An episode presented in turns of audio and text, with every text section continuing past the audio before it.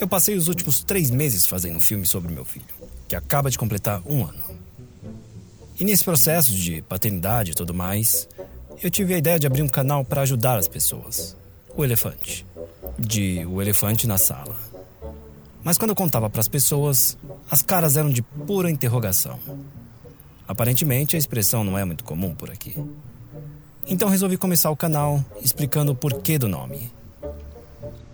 E para começar com o pé direito, eu chamei meu amigo Lucas para filmar debaixo do próprio Google e acabar com todas as dúvidas. Não pode filmar. Até a gente ser chutado de lá. Mas vamos lá.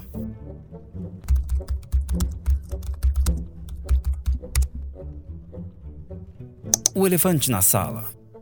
Esse é um termo metafórico para um problema óbvio que ninguém quer discutir. Em 1814, Ivan Andreevich Krylov, poeta e fabulista russo, escreve uma fábula chamada O Homem Inquisitivo. A história de um homem que vai ao museu e repara em todo tipo de pequenas coisas, mas falha ao notar um elefante na sala.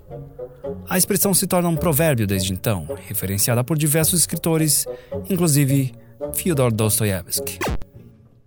O Oxford English Dictionary acredita o primeiro uso da frase como uma comparação feita no The New York Times, em 20 de julho de 1959.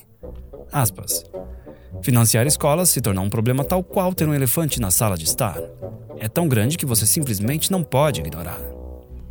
O termo foi também tema de um curta-metragem britânico chamado Elephant, produzido por Danny Boyle em 1989, que trata sobre a guerra civil na década de 60 iniciada na Irlanda e depois espalhada pela Europa.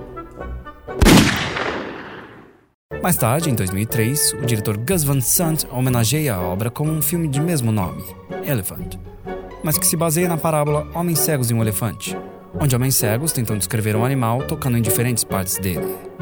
Porém, esse filme baseado no massacre de Columbine pode também ser interpretado como uma discussão em cima do problema de armamento dos Estados Unidos. Com certeza, um elefante na sala da Casa Branca.